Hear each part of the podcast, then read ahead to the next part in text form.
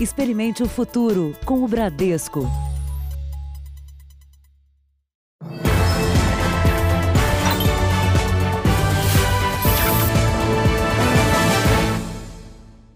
Boa noite. Boa noite.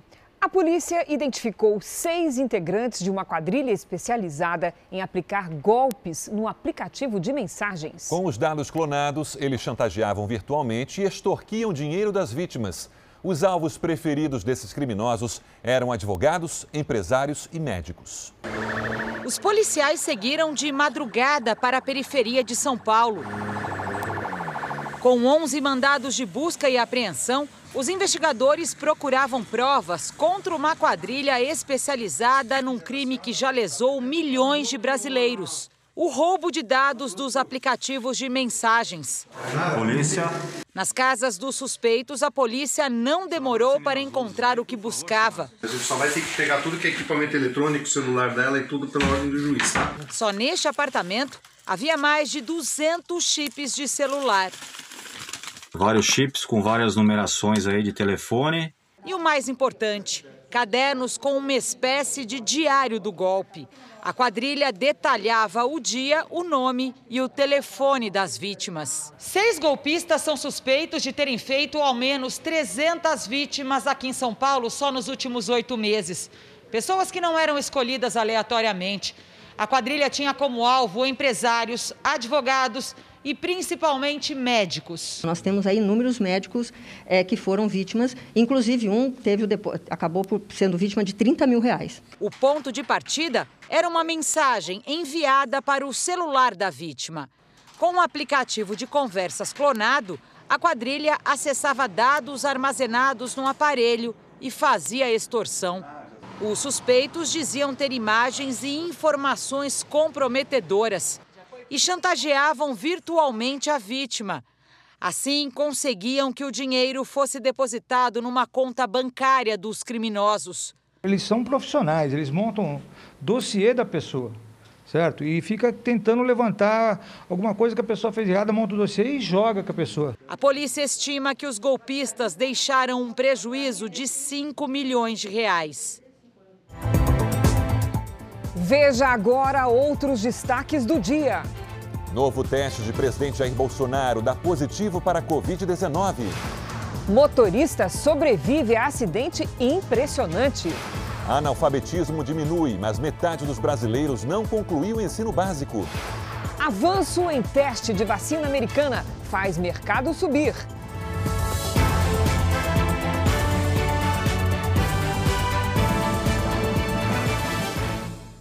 Oferecimento Empréstimo Bradesco. Escolha o melhor para seu futuro hoje.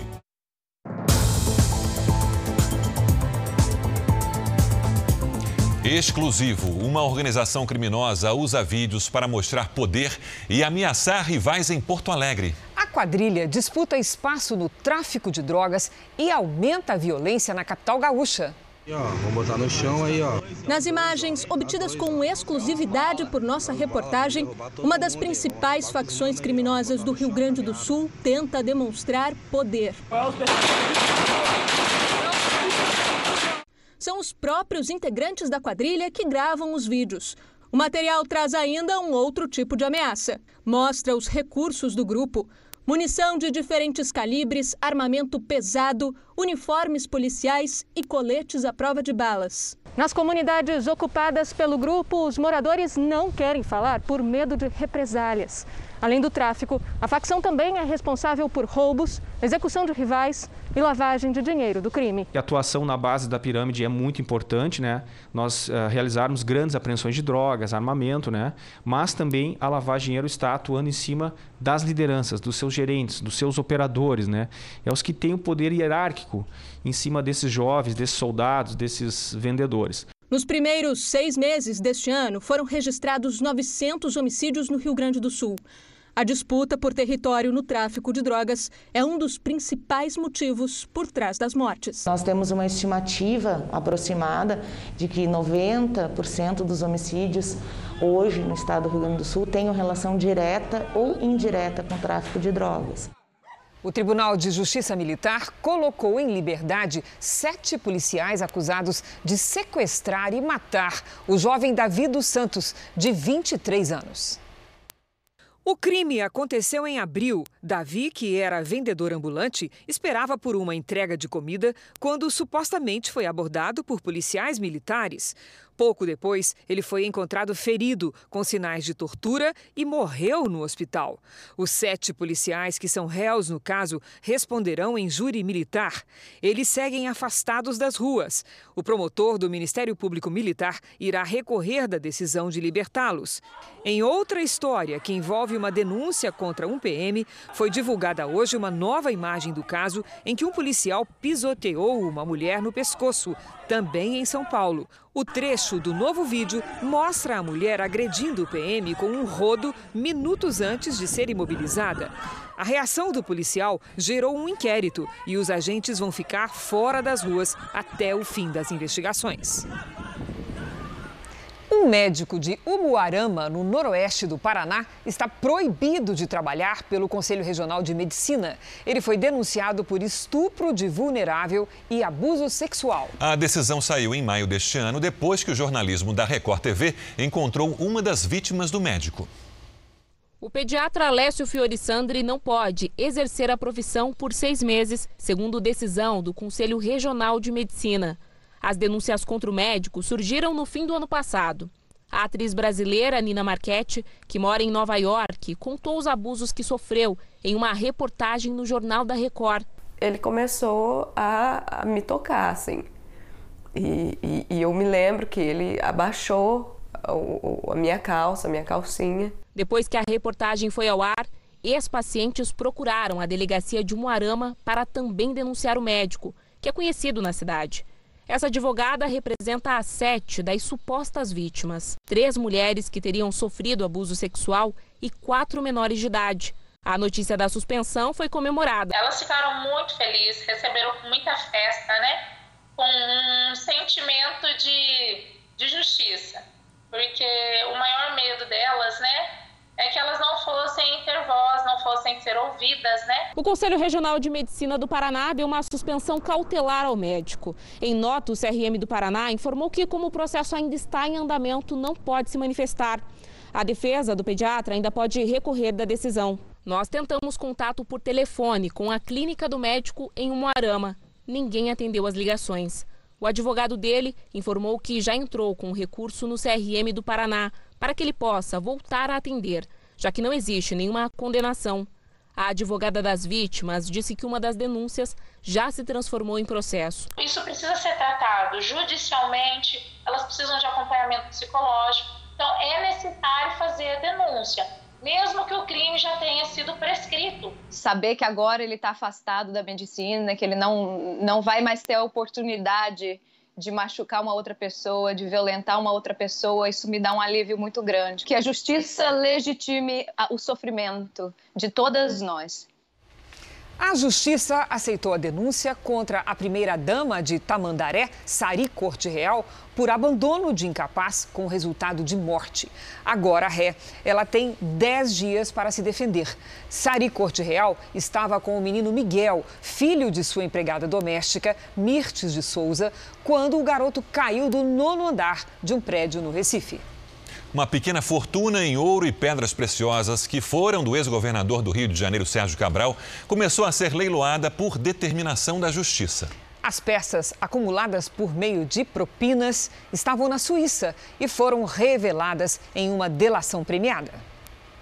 A existência de 15 diamantes e 5 barras de ouro de Sérgio Cabral foi revelada pelos irmãos Marcelo e Renato Chebar ao Ministério Público Federal.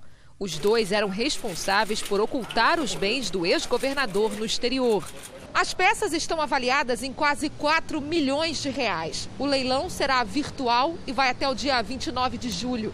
Pessoas físicas e jurídicas podem dar os lances. A peça mais cara, um diamante com certificado de qualidade, está avaliada em 308 mil reais. São pedras muito bonitas, de alta pureza, é, difíceis até de ser encontrados no mercado. Acho que o, o destaque são as barras de ouro, porque o ouro, como está muito valorizado, esse preço já fica um preço bem é, interessante para investidores e aqueles que queiram realmente adquirir ouro como investimento. A defesa de Sérgio Cabral informou que os bens foram apresentados espontaneamente pelo ex-governador à Polícia Federal e fazem parte do acordo homologado pelo Supremo Tribunal Federal. O ex-governador soma 13 condenações por corrupção. As penas chegam a 282 anos de prisão. O Jornal da Record teve acesso a um documento do Superior Tribunal de Justiça que indica que o governador do Rio de Janeiro, Wilson Witzel, comandava uma suposta estrutura com fortes indícios de fraude na saúde pública durante a pandemia. O processo de impeachment contra Wilson Witzel está em andamento. A sessão de hoje da Assembleia Legislativa do Rio foi a terceira das dez para que o governador Wilson Witzel se defenda no processo de impeachment. Vou dar um parecer. Witzel também responde pelas suspeitas de corrupção na Justiça. O inquérito no Superior Tribunal de Justiça investiga a suposta participação de Witzel em irregularidades na compra de respiradores e na implantação de hospitais de campanha. A investigação apura também possíveis ilegalidades envolvendo empresários e ex-secretários de Estado. Diversos delitos podem ter sido praticados de forma sofisticada para parecerem atos legais e de interesse público. Em um dos trechos do documento a que o Jornal da Record teve acesso, o ministro João Otávio Noronha ressalta que as provas coletadas até o momento indicam que dentro do Poder Executivo do Estado do Rio de Janeiro foi criada uma estrutura hierárquica, a partir do governador, que permitiu contratações com fortes indícios de fraudes na saúde pública. Em nota, Wilson Witzel afirmou que assim que surgiram as primeiras denúncias, determinou quebra de sigilo dos contratos e abriu sindicância para apurar o ocorrido. Vamos aos números de hoje da pandemia do coronavírus no Brasil. Segundo o Ministério da Saúde, o país tem quase 2 milhões de casos de Covid-19, com 75.366 mortos. Foram 1.233 registros nas últimas 24 horas. Ainda de acordo com o boletim do Ministério da Saúde, 1.255.564 pacientes estão curados e 635.818 seguem em acompanhamento. Um projeto de lei aprovado pela Câmara dos Deputados prevê indenização para dependentes de profissionais que trabalham na linha de frente do combate à Covid-19. Mais de 10 profissões podem ser beneficiadas. A Sara está nos últimos cinco dias de isolamento. Ela é enfermeira, se formou em dezembro e, a exemplo da maioria dos doentes, não sabe como foi infectada pelo coronavírus. Não tem como saber se, se pegou, às vezes, no hospital, se não pegou no hospital. É, a gente tem contato, por exemplo, dentro dos ônibus, os ônibus estão ficando muito cheios, mas é, com certeza os, os profissionais de saúde estão mais expostos, né? No último levantamento feito pelo governo federal, mais de 30 mil profissionais da área da saúde já contraíram a Covid-19. Na lista estão técnicos ou auxiliares de enfermagem, enfermeiros, médicos e recepcionistas. A Câmara dos Deputados aprovou um projeto de lei que garante proteção financeira para os dependentes dos que estão na linha de frente contra o vírus. A ideia é garantir uma indenização para as famílias dos profissionais da saúde, em caso de morte ou incapacidade permanente por causa da Covid-19. O projeto contempla 13 profissões. A indenização por morte ou incapacidade seria de 50 mil reais e mais 10 mil reais por dependente até completar 21 anos ou até 24 anos se estiver na faculdade. O projeto de lei agora vai para sanção ou veto do presidente Bolsonaro. O ex-ministro Gedel Vieira Lima saiu hoje do presídio em Salvador para cumprir prisão domiciliar. A saída foi permitida pelo Supremo Tribunal Federal por causa da pandemia. Gedel é do grupo de risco. Gedel Vieira Lima deixou de carro o complexo penitenciário da Mata Escura no início da tarde. Meia hora depois, chegou ao prédio onde tem residência Gedel não falou com a imprensa e seguiu direto para o apartamento. A prisão domiciliar foi concedida pelo presidente do Supremo Tribunal Federal, Dias Toffoli. A decisão foi justificada pelo agravamento do estado geral de saúde dele, com risco de morte. Gedel teve resultado positivo para o coronavírus durante uma testagem rápida, mas na contraprova, o teste deu negativo. O ex-ministro tem 61 anos e está no grupo de risco da doença. Ele deve cumprir a prisão domiciliar com o uso de tornozeleira eletrônica, a princípio até sexta-feira. A decisão ocorreu dois dias depois da morte por Covid-19 do ex-deputado federal Nelson Meurer, que cumpria pena em um presídio no Paraná. Gedel foi condenado a 14 anos e 10 meses de prisão em regime fechado pelos crimes de lavagem de dinheiro e associação criminosa.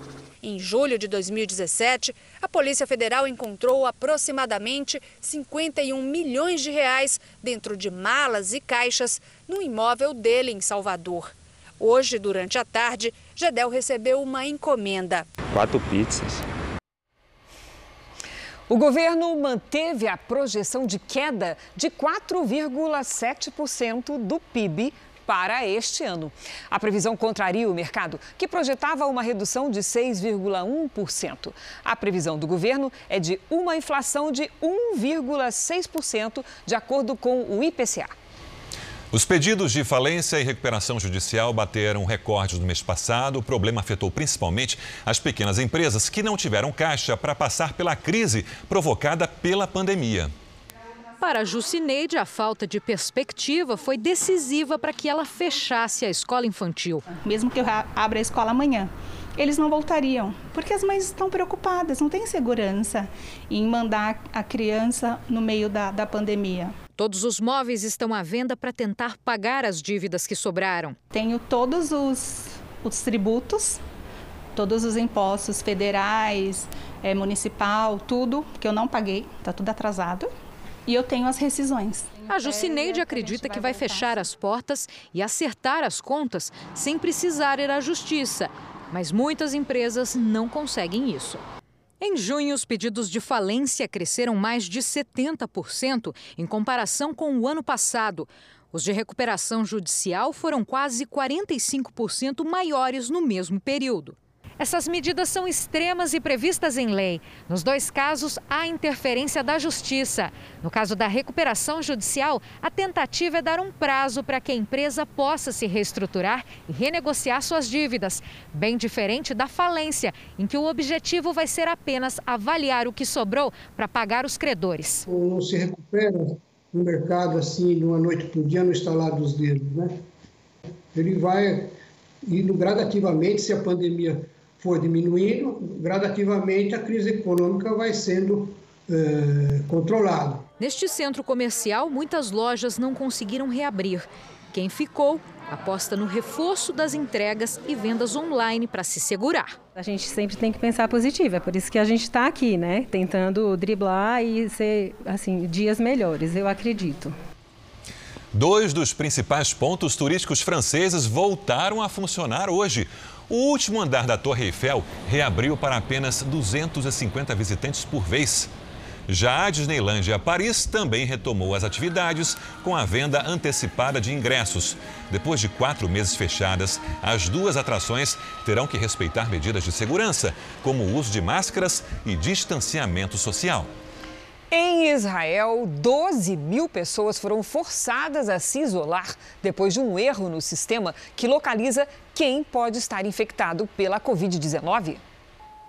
A Agência de Segurança Nacional do país, a Shin Bet, foi autorizada a rastrear por meio dos celulares quem manteve contato com pessoas doentes.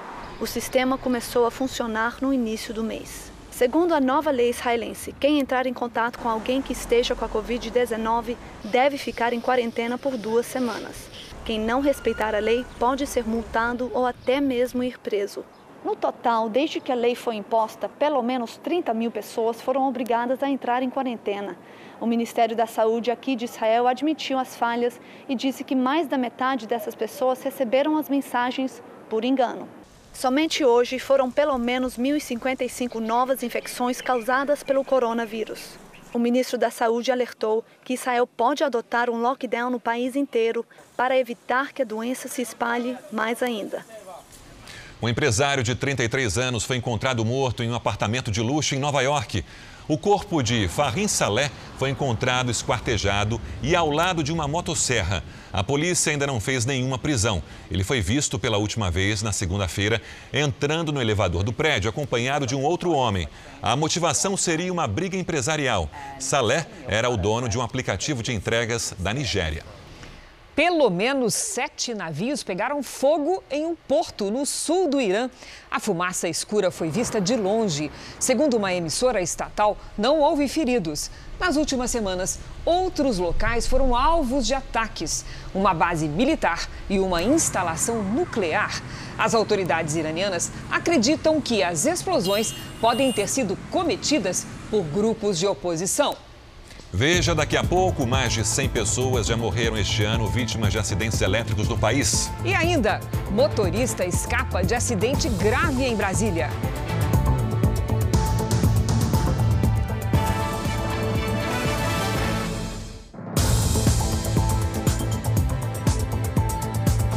O presidente Jair Bolsonaro sancionou o marco regulatório do saneamento. Com a nova lei que amplia a presença de empresas privadas no setor, o governo espera investimentos de até 700 bilhões de reais. Hoje saiu o resultado de mais um teste que comprovou a Covid-19 em Bolsonaro. O presidente recebeu esta tarde o resultado do segundo exame de coronavírus feito ontem. O teste foi positivo e indica que Bolsonaro ainda precisa continuar isolado e em tratamento contra a Covid-19. Mas já tem uma previsão de voltar à normalidade? Já tem previsão desse novo teste? Mais cedo, ele participou por videoconferência da cerimônia do marco regulatório do saneamento básico. No Palácio do Planalto estavam ministros e parlamentares. O texto aprovado no Congresso sofreu 11 vetos. Hoje, 35 milhões de brasileiros não têm água nas torneiras e 104 milhões vivem sem rede de esgoto. A lei prevê que até 2033, 99% da população tenha água tratada e 90% acesso à coleta e tratamento de esgoto. Para isso, prevê a abertura do mercado a empresas privadas, com licitações dos serviços e privatização de estatais. Se as metas não forem atingidas, as empresas poderão perder os contratos. Os serviços serão retomados pelos municípios. Os lixões nas capitais e regiões metropolitanas precisarão ser fechados até o fim do ano que vem, algo que já deveria ter ocorrido em 2014. Nas cidades com até 50 mil habitantes, o prazo termina em 2024. Essa epidemia dos lixões em praticamente 100% dos municípios brasileiros precisa acabar. Para isso, o Ministério do Meio Ambiente atua muito fortemente no programa Lixão Zero que o senhor lançou. Os investimentos no saneamento básico são apostas do governo para a retomada da economia. Esperamos aí que haja 600, 700 bilhões de investimentos nos próximos anos nesse setor. Isso é um avanço importante e também isso destrava a primeira grande onda de investimentos, porque nós vamos agora dar sequência, primeiro o saneamento, depois vem cabotagem, setor elétrico, gás natural, é, petróleo. Enquanto se recupera da Covid-19, Jair Bolsonaro trabalha para acalmar os ânimos da crise entre o ministro do STF, Gilmar Mendes, e os ministros militares. Nesta quarta-feira, o presidente divulgou um texto de apoio ao ministro interino da Saúde. Exaltou o currículo do general Pazuello com experiência em grandes eventos, como as Olimpíadas e a Operação Acolhida com venezuelanos em Roraima. Jair Bolsonaro afirma que Pazuello é um predestinado e nos momentos mais difíceis sempre está no lugar certo para melhor servir a pátria. A postagem foi uma forma de o presidente deixar claro que não pretende fazer mudanças na pasta no curto prazo. Vamos agora com a opinião do jornalista Augusto Nunes. Boa noite, Augusto. Boa noite, Cristina, Sérgio. Boa noite a você que nos acompanha. O Congresso prorrogou a medida que dispensa empresas privadas de esperar 90 dias para recontratar por um salário menor funcionários demitidos em consequência da pandemia de Covid-19. Acossados pela paralisação das atividades, muitos empresários só escaparão da falência amputando a folha de pagamentos. Tal sacrifício é doloroso, mas compreensível. Incompreensível é colocar todos os sacrifícios exclusivamente sobre os ombros dos trabalhadores da iniciativa privada. Há poucos dias, por exemplo, o Supremo Tribunal Federal vetou a redução temporária dos salários dos servidores. Agora, ministros do STF pressionam o Congresso para que seja engavetada a ideia de suspender a chamada licença-prêmio. Esse privilégio permite que, a cada cinco anos, juízes sejam premiados com três meses a mais de férias. Quem abrir mão da folga indecorosa poderá recebê-la em dinheiro no momento da aposentadoria. Essa brasileirice é indefensável em qualquer época. Em tempos de pandemia, torna-se uma esperteza repugnante. O vice-presidente Hamilton Mourão disse que a operação das Forças Armadas na Floresta Amazônica deve ser estendida. Mourão participou hoje de nova reunião do Conselho da Amazônia e admitiu que a situação é grave na região. Logo na abertura, o vice-presidente afirmou que o Brasil está sob pressão interna e externa. Vivemos um momento de pressão em relação ao avanço das ilegalidades, notadamente o desmatamento e a questão das queimadas, mas deixamos muito claro o compromisso do nosso governo, do governo do presidente Bolsonaro, em não aceitar que essas ilegalidades prosperem. Mourão afirmou que o governo federal pode manter a operação de garantia da lei e da ordem na Amazônia até o fim do mandato do presidente Bolsonaro e reconheceu que os dados do Instituto Nacional de Pesquisas Espaciais, o INPE, não deixam dúvidas sobre a retomada do desmatamento a partir de 2012, com aumento acentuado em 2019, e que o governo não nega nem esconde a informação sobre a gravidade da situação. Nos últimos dias, Mourão se reuniu com investidores brasileiros e estrangeiros e ouviu que a comunidade internacional espera que o Brasil faça ajustes na política ambiental. Durante a reunião do Conselho da Amazônia, o vice-presidente estabeleceu metas para o combate às queimadas e ao desmatamento, com previsão de redução drástica nos números até o final de 2021. Hamilton Mourão falou também sobre a recuperação da economia afetada pelo coronavírus. Vamos terminar o ano com um déficit fiscal um tanto quanto elevado, muito acima daquilo que prevíamos, mas, por outro lado, é, sabemos da pujança do nosso país, da capacidade de recuperação que nós temos e os indicadores que pouco a pouco estão demonstrando nossa recuperação podem apresentar, quando chegarmos ao final do ano, um resultado não tão negativo quanto estávamos esperando. O ministro do STF, Alexandre de Moraes, autorizou o acesso da Polícia Federal às informações de uma investigação feita pelo Facebook. Na semana passada, a rede social removeu uma série de perfis depois da apuração própria por suposta propagação de discursos de ódio e ataques a políticos. Com essa decisão, as informações podem ser usadas nos inquéritos das fake news e dos atos antidemocráticos. Morreu hoje, aos 89 anos, no Recife, o ex-presidente da Câmara dos Deputados, Severino Cavalcante. A causa da morte não foi informada. O político foi deputado estadual por sete mandatos e federal por três. Em 2005, ocupou a presidência da Câmara dos Deputados, mas se afastou depois de denúncias de corrupção no caso que ficou conhecido como Mensalinho. Veja a seguir: frio intenso e temperaturas negativas no sul do país. E também vacina americana contra o coronavírus entra na última fase de testes e anima os mercados.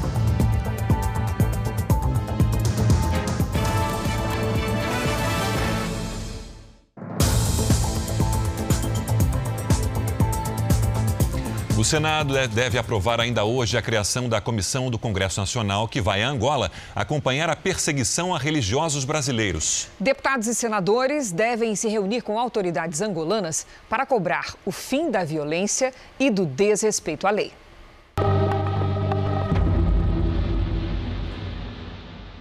A delegação pretende manifestar diretamente às principais autoridades angolanas a indignação com os recentes episódios de xenofobia e perseguição religiosa. É uma reação direta às invasões de templos da Igreja Universal do Reino de Deus no país, num movimento criminoso organizado por dissidentes violentos que agridem e até expulsam pastores brasileiros de suas casas além de operações policiais contra residências de integrantes da instituição. Vários líderes políticos no Brasil têm reagido aos atos criminosos. Eu, como prefeito, é, quero aqui registrar os meus votos de protesto a tudo que a gente viu é, nesses países africanos e pedir às autoridades lá que tomem as devidas providências para socorrer as pessoas e para que isso não volte acontecer nunca mais. A troco do que que estão fazendo isso com os nossos companheiros, compatriotas brasileiros? Isso não está certo. A gente tem que repudiar veementemente essa questão. Uma das prerrogativas, das tarefas, das missões que a nossa Comissão de Relações Exteriores tem é justamente interceder em determinado país diante de algum constrangimento físico, moral que algum brasileiro possa estar tendo, é, sendo submetido. E isso está mais do que evidente que está acontecendo. O ministro do Desenvolvimento Regional, Rogério Marinho, foi o convidado de hoje do JR Entrevista.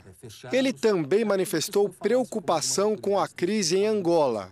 Qualquer agressão aos interesses brasileiros em qualquer lugar do mundo não só merece o nosso repúdio, né, como país, como há uma necessidade de que as autoridades locais deem todo o apoio né, aos brasileiros que se encontram trabalhando ou vivendo em outros lugares do mundo. Eu acho que a, o nosso chanceler certamente vai tomar as providências necessárias para resguardar não só as propriedades, como as vidas. Né, é o que nós esperamos. O ministro das Relações Exteriores, Ernesto Araújo, falou como o Itamaraty tem feito contatos com as autoridades angolanas. Eu, pessoalmente, falei duas vezes com o chanceler de Angola para pedir que houvesse uma atenção especial eh, da, das forças de segurança de Angola, para que não houvesse mais essas agressões, violências aí contra membros da igreja e contra a propriedade da igreja. As autoridades angolanas também mostram falhas em proteger os templos da Universal, muitos ocupados desde o mês passado na capital Luanda e no interior. O Jornal da Record já revelou documentos que deixam evidente a real motivação dos dissidentes envolvidos nas invasões. Uma carta ao Banco Atlântico em que tentam se apossar das contas da Igreja Universal e ainda pedem o cancelamento dos cartões atuais e do serviço de internet banking. O golpe financeiro não foi aceito pelo banco, que identificou uma ata forjada na documentação. Como justificativa para todos os crimes cometidos, os dissidentes angolanos alegam se rebelar contra a Universal porque sofriam discriminação dos religiosos brasileiros. A direção da igreja rebate e diz que é alvo de mentiras e da ganância dos ex-integrantes. A instituição em Angola tem 438 pastores e bispos angolanos, muitos com cargos de direção, e 67 religiosos brasileiros. Quando estavam na igreja, os ex-pastores e bispos recebiam moradia e ajuda de custo que em alguns casos passava de 7 mil reais. A igreja ainda enfatiza o trabalho social realizado em Angola, onde se estabeleceu em 1992 e hoje conta com 500 mil fiéis. Vamos ao vivo a Brasília com as informações da votação da Comissão do Congresso Nacional, que vai a Angola acompanhar a perseguição a religiosos brasileiros. Luiz Fara Monteiro, boa noite. Olá, Sérgio, boa noite a todos. O presidente do Senado, Davi Alcolumbre, deve fazer a leitura do requerimento. Pelo acordo de líderes, a tendência é de uma aprovação por unanimidade. Depois, a mesa diretora envia um ofício aos partidos para indicarem seus representantes. Quatro senadores e quatro deputados devem integrar a comissão que irá ao país africano verificar a situação dos brasileiros que vêm sofrendo ataques violentos por parte de dissidentes da Igreja Universal naquele país. No último fim de semana, o presidente Jair Bolsonaro encaminhou uma carta ao presidente angolano pedindo providências para garantir a segurança e a integridade dos religiosos brasileiros e seus familiares. Chanceler Ernesto Araújo também pediu ao embaixador do Brasil em Luanda que preste assistência ao grupo de pastores. Nós vamos acompanhar agora o que disse o senador Major Olímpio. Nós já temos um acordo e será aprovado por unanimidade e nós iremos para lá para garantir, junto ao governo de Angola, todos os direitos dos brasileiros que estão morando em Angola. O prefeito de Ribeirão Preto, uma das maiores cidades do interior de São Paulo, teve o carro cercado por manifestantes que pedem o fim do fechamento do comércio. A polícia teve de intervir. Homens e mulheres pediam a liberação das lojas durante a pandemia. Quando o prefeito Duarte Nogueira saiu da prefeitura, manifestantes cercaram o veículo. Alguns deram socos no carro. A cidade passa por um novo período de restrições para conter o coronavírus. A prefeitura informou que os responsáveis serão identificados e processados. Com muita gente passando mais tempo em casa, cresceu o número de acidentes com energia elétrica. Este tipo de ocorrência já fez mais de 100 vítimas só nos cinco primeiros meses de todo o país. Aos poucos, as queimaduras pelo corpo de Elisa, de 5 anos, vão cicatrizando. O que não cicatriza é a lembrança da mãe ao ver a filha depois que o celular explodiu nas mãos da menina. O aparelho estava ligado à tomada. Aquela fumaça, e quando eu olhei para o chão, o celular no chão, eu só corri, peguei minha filha e tentei socorrer. Incêndios e choques são os principais motivos de acidentes domésticos envolvendo eletricidade. Nos cinco primeiros meses desse ano, foram registrados em todo o Brasil mais de 240 acidentes desse tipo em residências. 107 pessoas morreram. Praticamente 100% desses acidentes poderiam ser evitados com atitudes bem simples, como, por exemplo, não usar extensões, T's e benjamins, principalmente na cozinha. Os equipamentos que ficam aqui têm potência muito alta e ligados todos juntos numa única tomada podem sobrecarregar a rede elétrica, provocar um aquecimento e gerar um princípio de incêndio. A chance de sobrecarga é gigante e a chance de incêndio, ou princípio de incêndio, é maior ainda. Observar se há fios desencapados em casa para evitar choques. Não usar o celular enquanto ele estiver na tomada e chamar um profissional qualificado para consertos elétricos em vez de se arriscar sem conhecimento também estão entre os cuidados básicos para evitar o pior. Álvaro decidiu pintar sozinho uma parede externa de casa. O choque foi tão forte que Álvaro desmaiou, caiu de uma altura de 6 metros e quebrou a bacia. Esse serviço aí a gente vai deixar para alguém da área, né, profissionalizado já, né? Não, não pretendo mexer mais.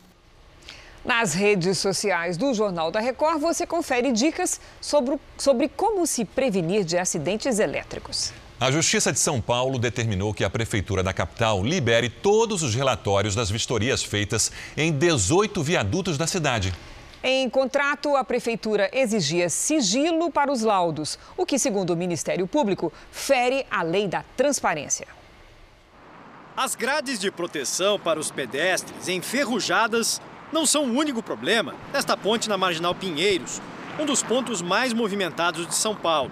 Este engenheiro logo aponta um outro dano que precisa de reparos. Por baixo, parte da estrutura metálica está exposta, sem a proteção do concreto. Se não for feita uma proteção, uma recuperação desse trecho exposto, a armadura interna pode vir a sofrer o mesmo processo de corrosão. Aí é gravíssimo, pode ocasionar até uma queda, um acidente mais grave. Esta é uma das pontes que passaram por vistoria emergencial depois que a pista de um viaduto, também na Marginal Pinheiros, cedeu em novembro de 2018. A interdição para obras durou quatro meses. A prefeitura contratou empresas de engenharia para analisar 18 viadutos e pontes. Mas uma cláusula dos contratos chamou a atenção do Ministério Público: a determinação do sigilo dos laudos, o que, segundo a promotoria, não seguia o princípio da transparência da administração pública.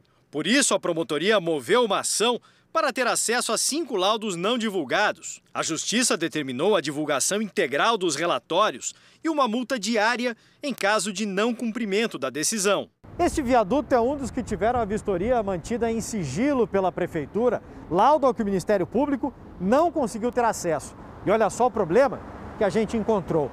Provavelmente por causa da colisão de um veículo alto, um caminhão, parte do concreto ali caiu e deixou exposta a estrutura metálica interna do viaduto. Realmente o que a gente vê é que a manutenção de elementos públicos só ocorre quando há um acidente. Aí não é mais manutenção, é recuperação. Em nota, a Secretaria Municipal de Obras afirmou que os 18 laudos contratados emergencialmente já foram enviados ao Ministério Público. Informou ainda que as obras de reparos são executadas conforme a prioridade e citou 15 já concluídas.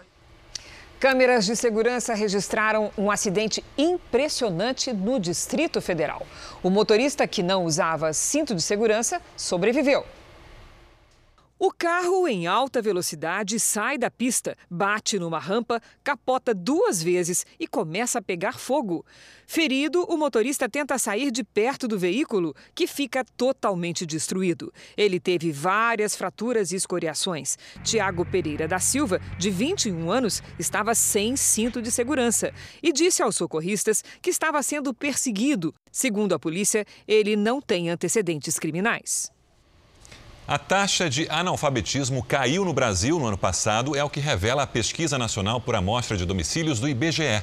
200 mil pessoas aprenderam a ler, mas o desafio ainda é imenso. O QR Code já está aqui na sua tela, aponte a câmera do seu celular e confira dicas de como colocar os estudos na sua rotina.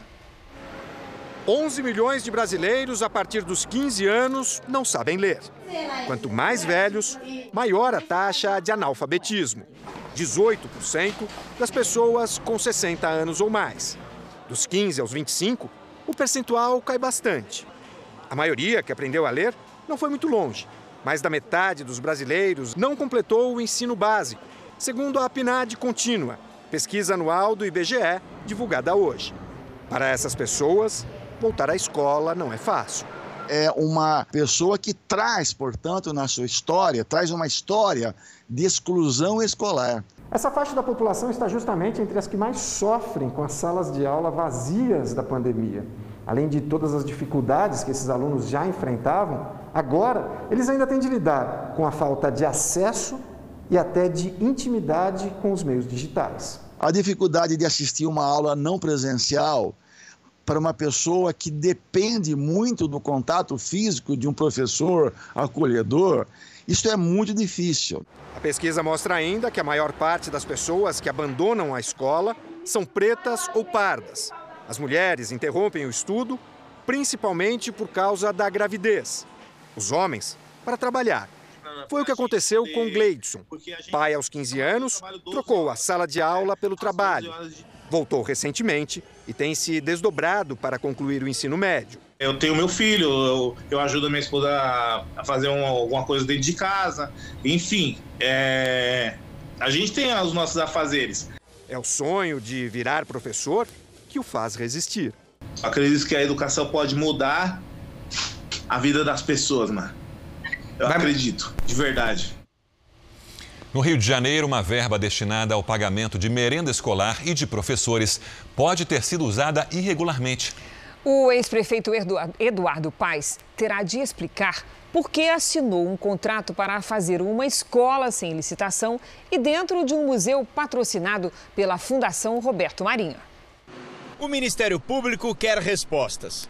O procurador Rodrigo Golívio Pereira encaminhou à Secretaria da Educação do município do Rio de Janeiro um pedido de explicações sobre a construção de uma escola dentro do Museu de Arte do Rio. O contrato foi assinado na gestão do ex-prefeito Eduardo Paes, com a Fundação Roberto Marinho. O procurador quer saber de onde saiu o dinheiro para a construção do museu, o porquê de o então prefeito Eduardo Paes dispensar a licitação da obra e qual o resultado na época da fiscalização dos recursos aplicados. A suspeita é de que a obra feita em 2011 tenha sido paga com recursos do Fundo de Desenvolvimento e Manutenção da Educação Básica.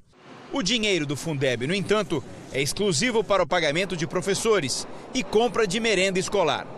A denúncia foi feita por esse advogado. Isso aí é crime, inclusive. Ele está desviando uma verba que era da merenda escolar do município, do, dos alunos do município, para poder satisfazer a, a Fundação Roberto Marinho. A Prefeitura do Rio deve responder aos questionamentos do Ministério Público Federal até o fim do mês, mas já se adiantou. Uma sindicância da Controladoria Geral do município analisa pelo menos 19 contratos assinados entre a Prefeitura, na gestão de Eduardo Paes, com a Fundação Roberto Marinho, que foram feitos sem licitação e custaram mais de 214 milhões de reais. O ex-prefeito Eduardo Paes já é réu em uma ação por corrupção passiva no inquérito que investiga as obras do complexo esportivo de Deodoro. Segundo o Ministério Público Federal, Paes teria manipulado a formação do consórcio que executou as obras. O ex-prefeito é investigado ainda no processo que apura o pagamento de 18 milhões de reais de Caixa 2 pela empreiteira Odebrecht, em troca de facilidades nas obras para as Olimpíadas do Rio em 2016. O ex-prefeito Eduardo Paes não retornou ao nosso contato. A Fundação Roberto Marinho disse que não foi notificada a se manifestar. O Grupo Globo reafirma que os contratos assinados pela Fundação com o município do Rio de Janeiro estão de acordo com a lei. A construtora Debrecht diz colaborar com a justiça quando solicitada. A região sul do Brasil teve mais um dia com temperaturas abaixo de zero. Na Serra Catarinense, os termômetros chegaram a 10 graus negativos. Em Santa Catarina, a paisagem amanheceu branquinha. Há quase três décadas não fazia tanto frio em São Joaquim, na Serra Catarinense, que registrou 10 graus negativos. Em pelo menos 30 cidades do estado, os termômetros também ficaram abaixo de zero. A água do cachorro congelou. Em Porto Alegre, uma camada de gelo se formou sob os carros. Aí, picolé, o carro tava picolé, meu. Congeladinho. Isso que já é 8 horas da manhã. Houve queda de geada em Viamão, na região metropolitana de Porto Alegre. As folhas congeladinhas tudo duro de gelo em Viamão. Os campos também ficaram cobertos de gelo. Deixei o termômetro aqui faz 5 minutos. 10 graus negativo. Em pelo menos 15 cidades gaúchas, os termômetros ficaram abaixo de zero. Já Porto Alegre teve, pelo segundo dia consecutivo, a temperatura mais baixa do ano, 3 graus. Para quem precisa encarar as ruas, o jeito é recorrer ao sol e ao tradicional chimarrão. Mais um ingrediente que o gaúcho usa para poder suportar o nosso rigor aqui, né? No verão é excesso de calor, no inverno de frio. São Paulo e Rio de Janeiro tiveram o dia mais frio do ano. Lidiane, aqui ao meu lado, vocês se lembram que ontem ela disse que o frio intenso iria até hoje no centro-oeste, aliás, no centro-sul. E como é que fica o tempo amanhã, Lid? Diminui esse frio, viu? Ainda bem, né? Um alívio para todo mundo. Boa noite para você, Boa noite, Cris. Para quem nos acompanha. Olha só, amanhã os ventos levam ar quente e úmido para o Rio Grande do Sul e por isso pode chover forte nos estados gaúcho e catarinense, com rajadas acima de 70 km por hora nas serras. De São Paulo até a Bahia, mar agitado com ressaca. Tempo firme do norte do Paraná até o Ceará e do Tocantins até Rondônia. No Nordeste, a chuva aumenta e há risco de deslizamentos no Rio Grande do Norte e também no Recôncavo Baiano.